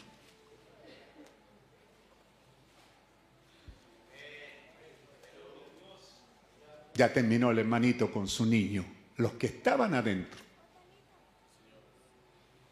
estaban salvos, eternamente salvos, por decirlo así. Pero los que estaban afuera estaban eternamente, absolutamente, totalmente perdidos y sin ninguna posibilidad de salvarse. Que lo intentaron, sí, cuando la lluvia vino y los juicios comenzaron a caer y la inundación comenzó a venir, entonces ellos corrieron al arca, pero ya no podían. Dios no puede fallar. Este séptimo sello de esta hora, de lo que estamos hablando, no es una cosa nueva, pero Dios la escondió. Qué tremendo, Dios la escondió allí en las escrituras. Lo mismo sucedió en los días de Lot, ¿cierto? Usted tiene a Lot a la puerta de Sodoma. Él es el alcalde. Él es el hombre que está intentando mantener la moral del pueblo, de la ciudad de Lot, de, de Sodoma y de Gomorra. Él está diciéndoles a ellos que, que deberían de vivir una vida distinta. Primera etapa. La segunda etapa, unos mensajeros llegan para decirle, tú tienes que salir porque la tercera etapa, escuche bien, está a la mano. Esa segunda etapa llena de misericordia para el llamado. No sé si es, pudiéramos tomar una primera cita ahí, hermano, por favor. No sé si es Génesis 18, 21. Tengo en mente esa cita sin, sin, sin avanzar a ella. Génesis 18, 21. ¿La pueden dar? Porque tengo ahí los que están en casa. Se siente muy distinto predicar ahora con estas familias presentes. Es un ambiente muy bueno y así como hemos sido ubicados, Dios bendiga a los diáconos que han hecho un buen trabajo al sentarnos separadamente por familia. Descenderé ahora y veré. ¿Quién es este hermano? Note, Lot está en Sodoma. Eso es evangelismo. Lot en Sodoma es una oportunidad para que los de Sodoma se arrepientan. Es un llamado. Pero no recibieron el llamado. Entonces lo segundo que hace Dios es que envía Dios ángeles.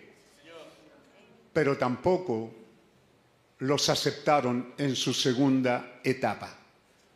Note usted, por favor, haga el énfasis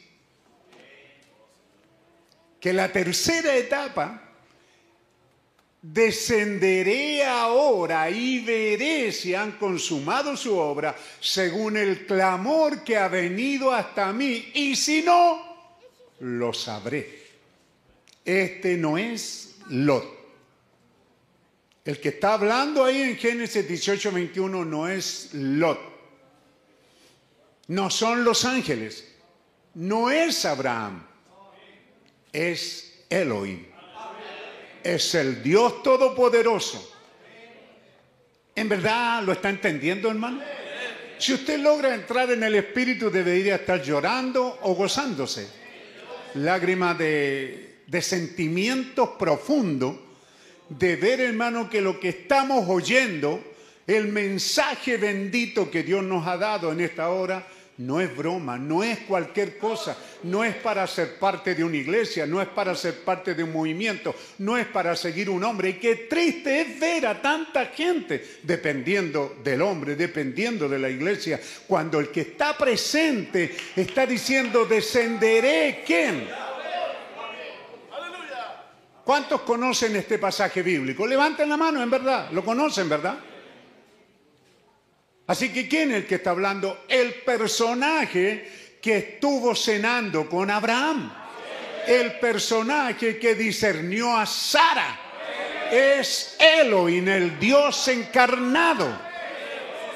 El Dios Todopoderoso le está diciendo a Abraham, estamos, Sodoma no sabe que está a la puerta de su tercera etapa. Yo mismo descenderé, yo mismo veré. Yo, yo, yo, no, yo no quiero cuento. Yo mismo descenderé ahora y veré si en verdad esto que ha llegado, este olor a pecado, a suciedad, ha llegado, a, este clamor ha llegado hasta mí. Voy a descender para ver si es verdad lo que está pasando en la tierra. Oh, hermano. Y así podíamos avanzar, dice el profeta. Moisés también tuvo sus tres etapas. Predicando, yendo a Egipto y diciéndole, Dios me habló, Dios me apareció. Y Dios me envió a ustedes aquí y ahí estuvo Moisés predicando y predicando. ¿Ve? Diciéndole, salid de ella, salid de ella, pueblo mío. Tenemos que salir, tenemos que ir a una tierra. Luego vienen los prodigios, los milagros, la vindicación, Dios vindicando que lo que Moisés dijo era la verdad. Diez plagas viniendo mostrándose dio a Egipto que lo que Moisés les decía era la pura verdad. Era palabra de Dios. Dios había hecho de Moisés Dios y a Aarón lo había hecho el profeta de Moisés. Dios hizo a Moisés Dios a Egipto y a Israel. Vea, si Dios hizo eso, hermano, ¿quién de ustedes se opondría? No me gusta Moisés. No estoy de acuerdo. Oye, pero Dios lo eligió. Dios lo eligió. Él es. Qué tremendo acontecimiento en esa segunda etapa, cuando las trompetas y los cuernos lo, presentamos años atrás aquí en la película Los Diez Mandamientos, cuando ese amanecer maravilloso para los judíos, cierto, la, señal fue aplicada y esa mañana al amanecer del día los cuernos suenan, las trompetas suenan y un pueblo empieza a salir, a salir de Egipto camino a la libertad. Ellos iban gozándose, alabando, bendiciendo a Dios. Pero llegan al primer obstáculo y allí aparecen los peores, son los de tu casa. ¿Sí? Allí aparece Datán y Coré. ¿No ves? Debimos quedarnos. ¿Acaso no habían tumbas en Egipto? Ve, allí aparece la contradicción. Ahí mismo, dentro del corazón. Los peores son esos de tu casa. Qué importante es que pongamos atención, hermano, a lo que usted ha recibido, no a lo que vamos a recibir, a lo que ha recibido. Segunda etapa de ahí usted los ve murmurando. Por todo se quejan hasta que llegue el momento que no solo se quejan, sino que dicen, oye, ¿qué tan grande Moisés si todos somos hijos de Dios y Dios habla por todos nosotros? Yo he predicado y, y Dios habla por mí. Hermano predicador, esto no es contra usted. Hay hermanos predicadores que lo toman a personales. El pastor me está dando la dura. ¿Qué le estoy dando yo, hermano? Yo no estoy hablando de pequeñeces, estoy hablando de la grandeza del séptimo sello en medio de la novia.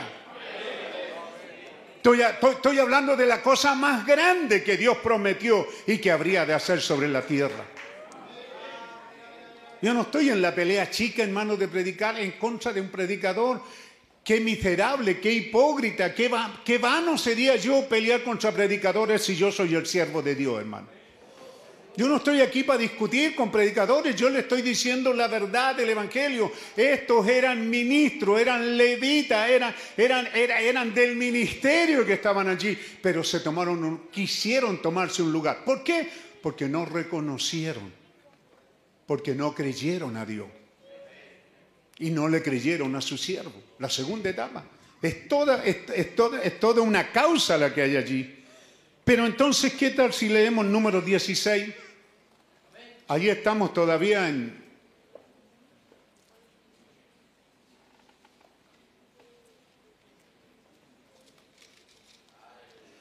Versículo 20.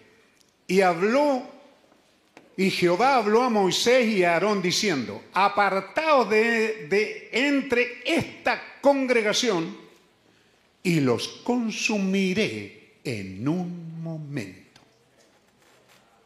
Esta congregación, este grupo, estas familias que continuamente estaban haciéndole contra a Moisés. En la tercera etapa, primera etapa, Moisés predicando y sacando un pueblo.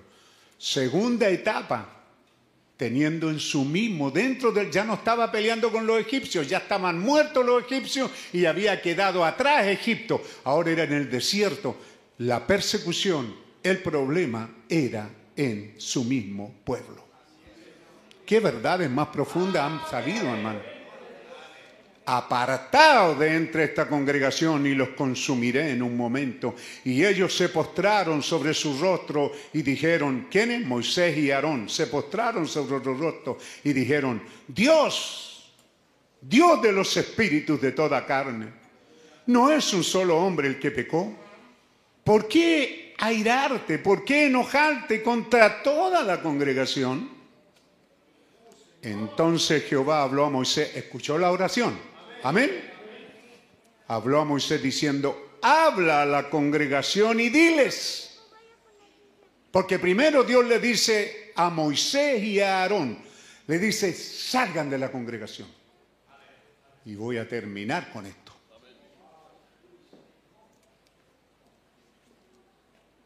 Pero ellos interceden.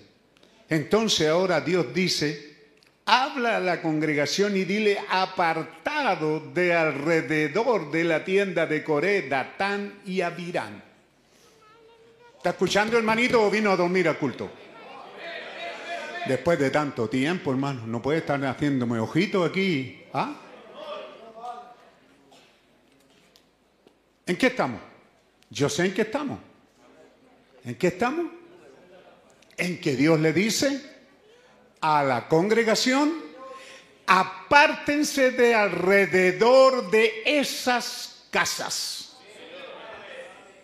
A ustedes les gusta, a muchos les gusta visitar esas casas de pelambriento, ablachento, peleonero y rebelde. Se visitan.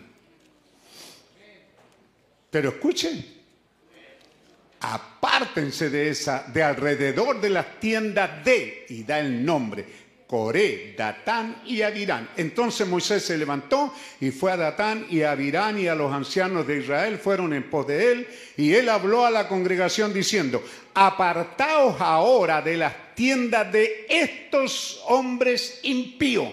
Eran judíos, hermano. Eran miembros de la congregación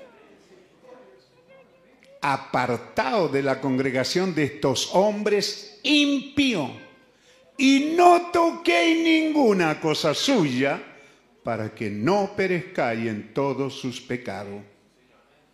Y se apartaron de las tiendas de Coré, de Datán y de Abirán, en derredor. Y Datán y Abirán salieron y se pusieron a las puertas de sus tiendas con sus mujeres, sus hijos y sus pequeños. ¿Puede imaginarse usted, hermano, a Datán saliendo a la puerta de su casa? Ya, pues, ¿qué va a hacer? ¿Qué va a hacer? pues? ¿Puede ver el reto que ellos estaban asumiendo? No hubo humildad, no hubo reconocimiento, no se pararon en su tienda. Venga para acá, mi hijito, usted a mi lado y mis hijos a mi lado. ¿Ah? Y no sabían que sus minutos estaban contados. Vea la actitud.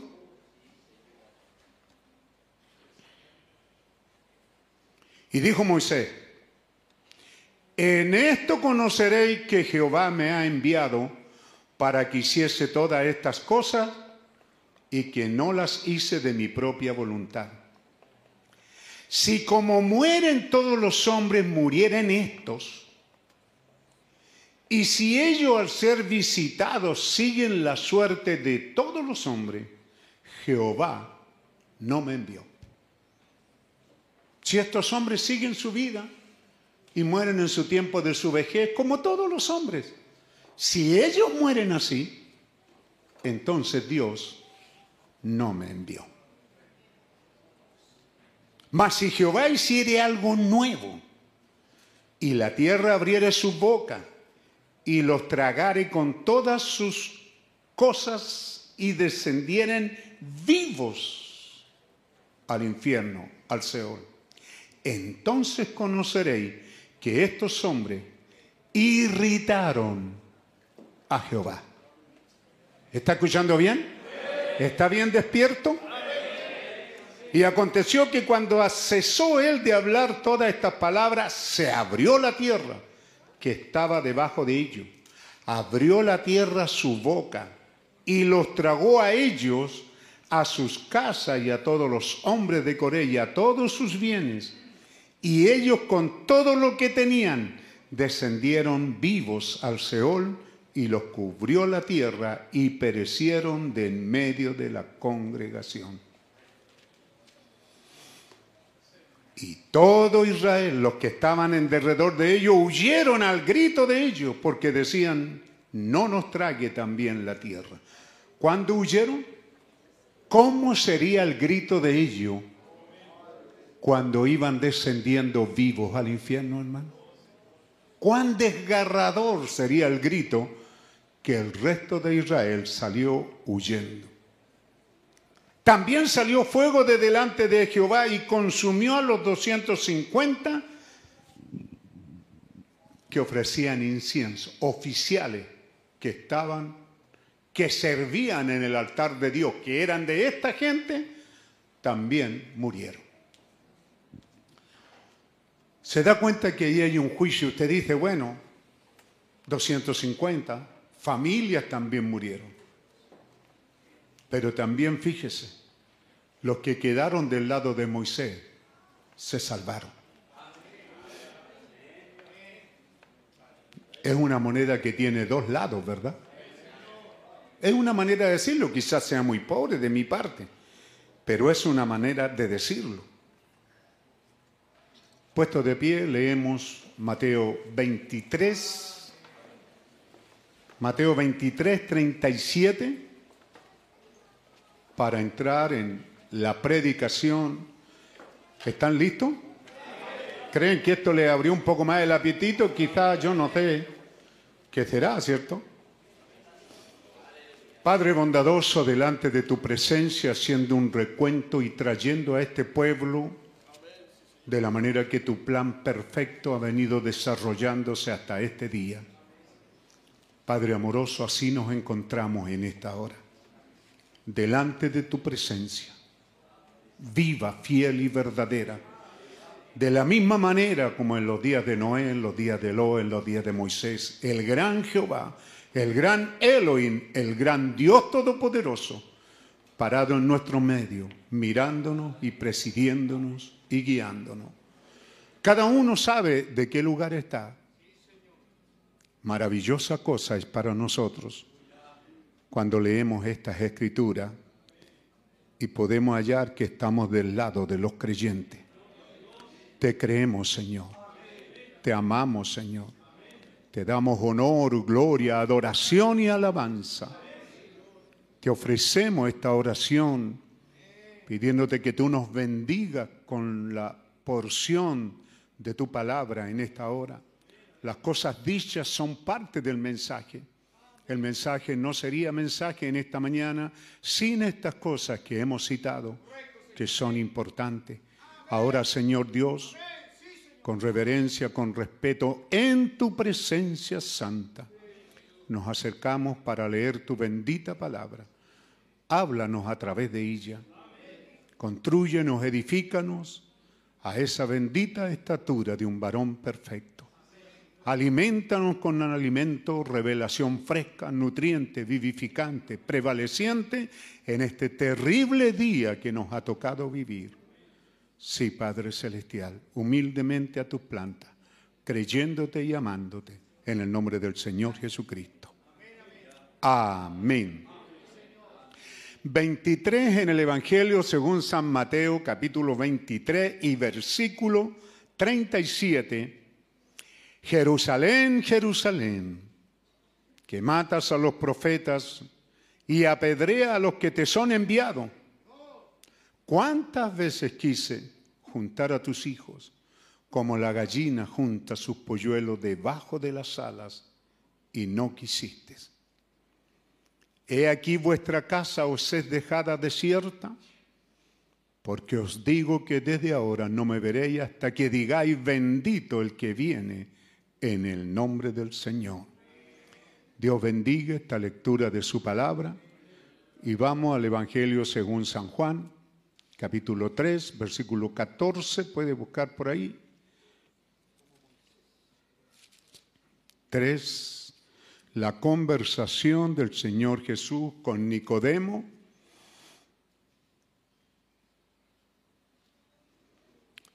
Y como Moisés levantó la serpiente en el desierto, así es necesario que el Hijo del Hombre sea levantado, para que todo aquel que en él cree no se pierda, mas tenga vida eterna.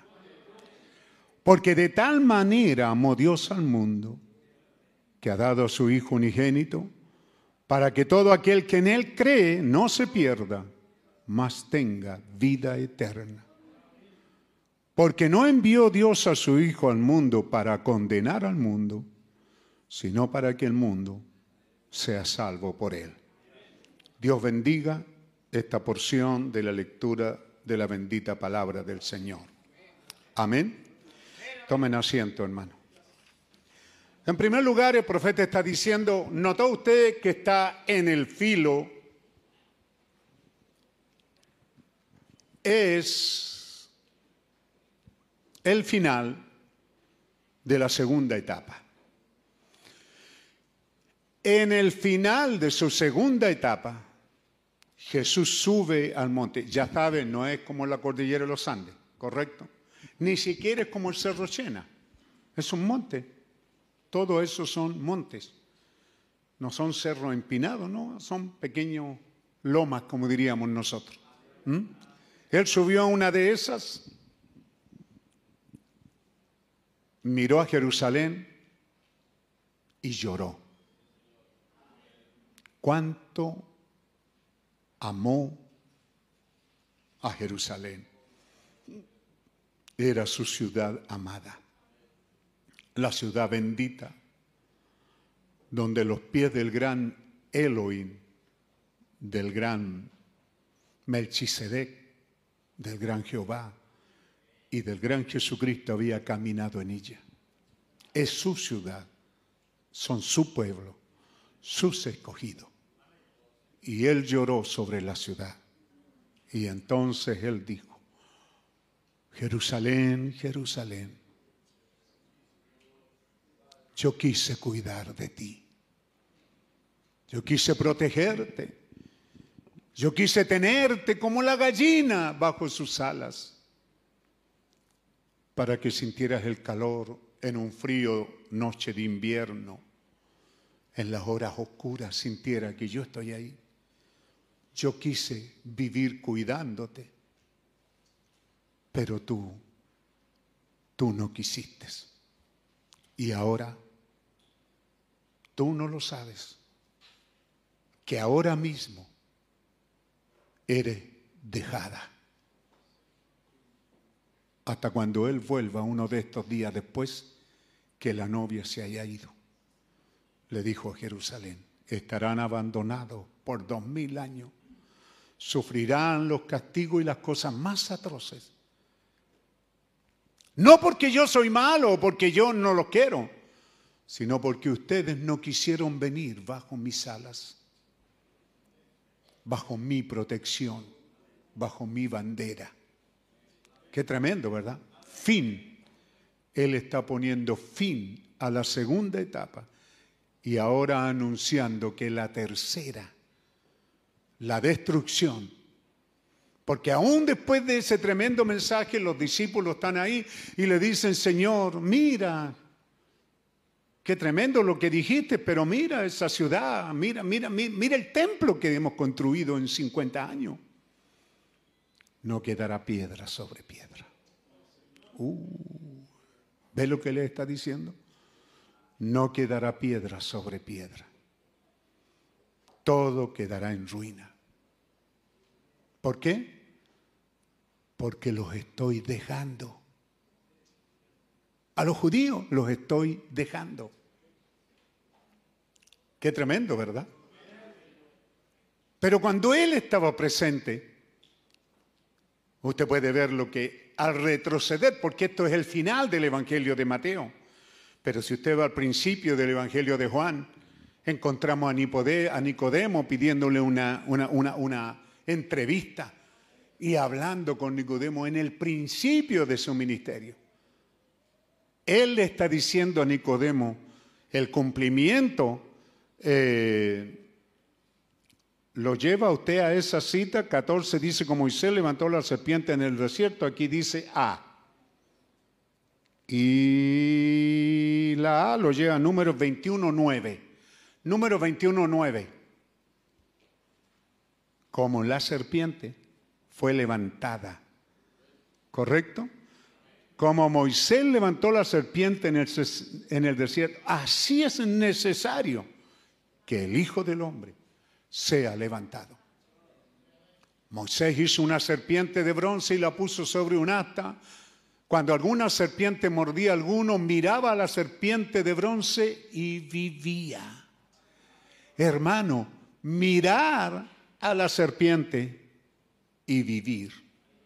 Cuando usted está enfermo, cuando usted tiene una amenaza de cáncer, una herida y usted entra en un hospital, no da gloria a Dios de que allí hay un signo de la medicina. Y el signo de la medicina es una serpiente en un asta. Después le pusieron una fuente. No debería ser gloria a Dios cuando entra ahí porque es una posibilidad. Si las otras se le acabaron, Dios todavía tiene misericordia ahí. Todo lo que Dios les dijo era mirar a la serpiente de bronce y vivir. Te mordió una serpiente y estás condenado a muerte. Mirar a esta serpiente que Moisés levantó y vivir. Porque esa serpiente representaba a Jesús. Y Jesús, estando allí presente, le dice a Nicodemo, como Moisés levantó la serpiente, así el Hijo del Hombre, yo estoy aquí y voy a ser levantado en un asta de madera. Para que todo aquel que en Él crea no muera, sino que viva. Mirar y vivir. Bendito sea el nombre del Señor. De eso es, de eso es lo que él está hablando y eso es lo que él nos comienza a decir en estas etapas a las cuales con la ayuda del Señor creen que puedan poner un poquito de atención, hermano. ¿Creen que puedan intentarlo? Algunas cosas solamente. ¿Mm? Séptimo sello, párrafo 235. Así es el séptimo sello.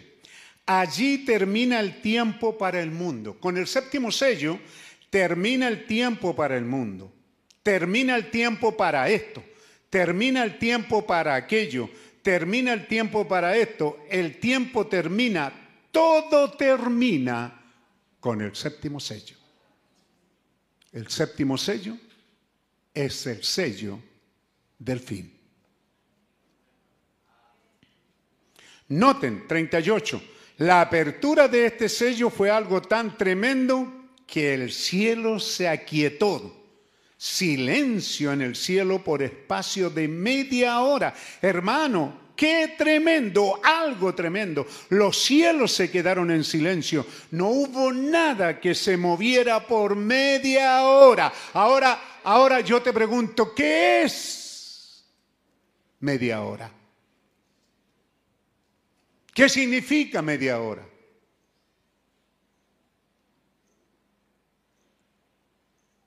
Si te estás divirtiendo, si estás divirtiéndote y lo estás paseando bien, media hora es más menos que la nada misma. ¿Es verdad? Uy, se pasó el tiempo, hermano. ¿Es verdad? Oh, la hora que es, hermano. Ahora que tenemos, ¿verdad? Toque de queda. Uy, ya son las nueve. Uy, ya son las diez. Si usted la está pasando bien, Está con la casa, está cenando con algún amigo, sus hermanos, su familia. Estamos conversando, hablando. Oiga, qué tremendo. ¡Uh! Se pasó el tiempo. El tiempo, si se está divirtiendo, ¿ah? no significa mucho. Pero estando en suspenso entre la vida y la muerte, entonces a media hora es como un milenio. Yo la primera vez que me operé ahí en el Hospital del Trabajador esa noche, hermano, me dormía y despertaba. Qué alivio la mañana. No, hermano, eran las 10 de la noche. Con todos los dolores, un tajo, con 14 puntos aquí, me cortaron la huetita por el medio, hermano. ¿Ah? Respira cortito ahí. Después de sufrir, ah, ah, al fin me dormí. Qué alivio despertar, gloria a Dios. Las diez y media. Uh, esta noche, la noche más larga de mi vida fue la primera. Ya la segunda estaba más preparado. Pero la primera operación, hermano y cuando usted está entre la vida y la muerte. Todo depende cómo esté. Eso es lo que empieza hablando, ¿ve? Hablando de este, de este tiempo de, que es importante que, que lo veamos. ¿Ah?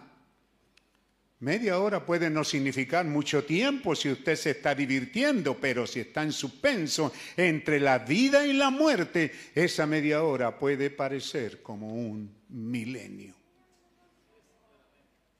Por eso que le digo, cuando llegamos al mensaje, todo predicador y todo creyente hacer exactamente lo que el mensaje dice que no hagamos. El mensaje dijo allá, cierto, los truenos no sabemos lo que son, no sabemos el séptimo sello, no ha sido revelado al público. Quédense tranquilos, vivan vida cristiana, esperen en el Señor. No pongan los ojos en ningún hombre. Hermano, con esa advertencia, solo había que ser feliz. ¿No lo cree? Pero no. 1973, cuando recibí el mensaje, ya los que me predicaron estaban buscando, no si los truenos fueron revelados, es que no fueron revelados al público y ya te ponían en problema porque si tú no sabes lo que son los truenos, eres público. Pero si eres creyente, tienes que saber lo que son. No había manera de saberlo, hermano, si el profeta dijo que no estaban revelados. Amén. Pero hicimos exactamente, no ponga el ojo, hombre que se levantó poderoso, salimos detrás de él. Quizás no nosotros, pero bendito Dios. Eso es lo que ha pasado durante, durante este tiempo y esta temporada. ¿Mm? Usted sabe, hermano, que hemos tenido los mensajes, ¿por qué la gente es tan fluctuante? Es donde 1959 hicimos un drama en el mensaje por medio del Zoom y quizá usted no tengo idea cómo ustedes oían el mensaje. ¿Ah? Pero hicimos un drama diciendo, ve, para el fin del 60, él estaba poniendo fin a la primera etapa, William Branham, de su ministerio. Y Dios le muestra ahora, ¿cierto?, estas etapas. Le muestra el pececito, ¿cierto? Y le dice, la primera etapa tú tiras suavecito, eso es sanidad divina por todo el mundo para que los, los- los peces trucha se fijen que hay algo en el agua. Los pececitos pentecostales son novedosos, ellos van, bailan, danzan y saltan, cualquier cosa los entretiene. Pero los truchas se van a fijar en estos pentecostales. Oye, ¿qué pasa con los pentecostales? Están teniendo un avivamiento de sanidad divina. ¿Ve? Pero luego tú tiras un poquito más rápido para que esos pececitos queden en el camino y los que siguen, más grandecitos, sigan la carnada. Pero no la tires, sigue moviéndola para que esos también se vayan y vengan los peces, truchas, arcoíris de siete colores. Y ese es el que tú. Entonces, hermano, el ángel de Jehová le está enseñando a William Branham a pescar y él era un pescador. Entonces usa su, ¿cierto? Su naturaleza, porque él dice como mi segunda naturaleza, usa esa segunda naturaleza Dios para enseñarle que es pescar. Eso es lo que Dios nos dijo, ¿verdad? A todos sus discípulos, pescar. ¿Ah? Usted acompaña a un pescador y se pone a bañar, el pescador se va a enojar con usted, porque el pescador huye. Él va a pescar donde no haya ruido porque sabe que el pez va a huir, el pez ve la sombra, el pez siente ruido, tiene que saber pescar y tiene que tener toque. Y Dios dijo que nos haría pescadores de hombres. ¡Ah! Tirarse al agua. No, es un malcriado. ¿Ah? Ese es su hijo malcriado. ¿Qué hace eso? ¿Cuántos van con el hijo a pescar y el hijo... ¡Ah! ¡Papá! Oye, pues si vinimos a pescar. El pescador dice, ¿qué onda? Vinimos a pescar. Saca ese del agua. Ándale. ¿Ah? ¿Ve? Esto es lo que hacen los niños, ¿no es verdad? Si usted quiere llevar a los niños al río, pero no a pescar, pues hermano. Entonces él le enseña a pescar, le dice, primer jalón, segundo jalón, tercer jalón. Y aquí en los sellos él está hablando de eso, ¿ve? Le dice, ¿se acuerdan de eso? Estoy... ¿Sí? Párrafo 2, 63. Pero acuérdense de cuando él me elevó allá y me dijo, esto es el tercer jalón y nadie la conocerá. ¿Se acuerdan? Las visiones nunca fallan, son perfectas. Ve, también está hablando del zapatito, ¿verdad? Cuando él trata de meter el cordón, una cuerda, una soga en el ojal de un zapatito de bebé, le dice, ¿qué estás haciendo? Los bebés pentecostales no van a recibir eso. Estas verdades, ponga atención hermana, porque para eso vino, estas verdades son para gente interesada, gente que está, ah,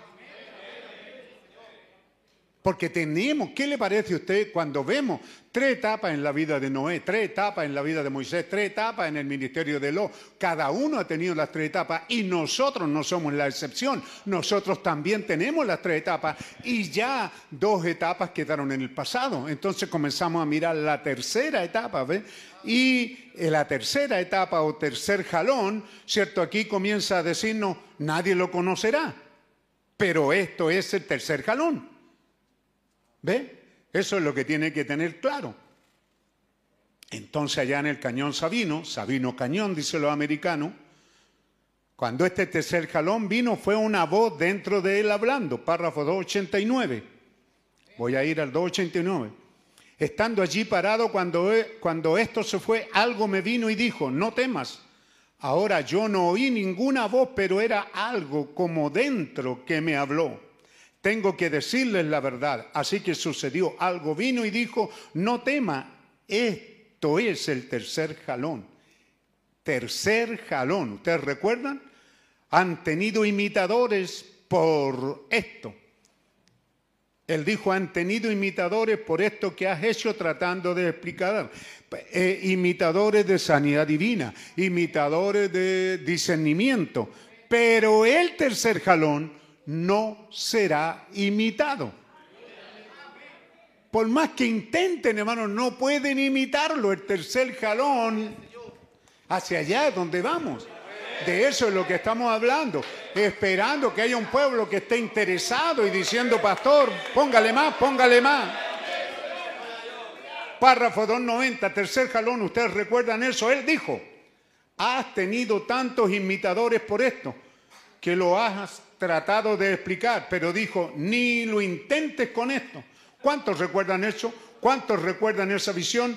Pues está en todas partes, está grabado, está en la cinta. Eso ya hace como seis o siete años, hace como siete años, dijo, no trates de explicar eso. Dijo, esto es el tercer jalón, pero no, pero te encontraré allí adentro, ¿correcto? ¿Ve? Yo me encontraba con un zapatito de niño en la mano cuando él me dijo, ahora haz tu tercer jalón. Y cuando lo haga, los peces seguirán la carnada. Dijo, luego vigila bien el segundo jalón. Dijo, porque solo serán peces pequeños. Luego viene el tercer